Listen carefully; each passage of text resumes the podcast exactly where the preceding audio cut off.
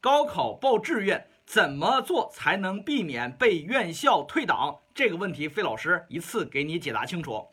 请记住以下五点，你也能成为专家。第一点，在你报考一本和二本院校的时候，学校后边的专业服从调剂，请及时勾选。第二一点，我们很多考生打算报考中外合资办学或者某些学校的较高收费单列专业的时候，请一定要看这个学校的招生章程里边是否有对单科成绩有限制，比如英语，比如数学。如果有限制，请一定按照他要求的分数去报考。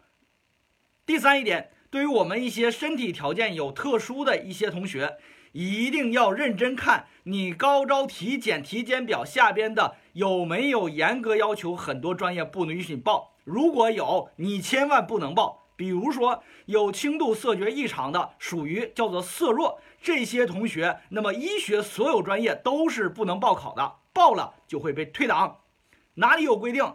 关于教育部关于普通高等院校招生体检指导意见文件当中有明确规定，你不得不看好。第四一点，各个院校的学费大家一定要非常非常清楚，因为很多学校学费真不是你能承担得起的，最后导致你上了学也可能会被退回来。比如说北京林业大学的较高收费，它四年下来的学费你算一下，大概有小一百万了。如果你接受不了，请不要报考。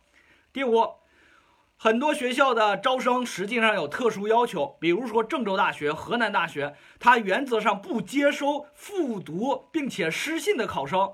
如果你是这样的考生，请坚决绕道走。好，升学有压力，选择有方法，关注费老师，让你不迷茫。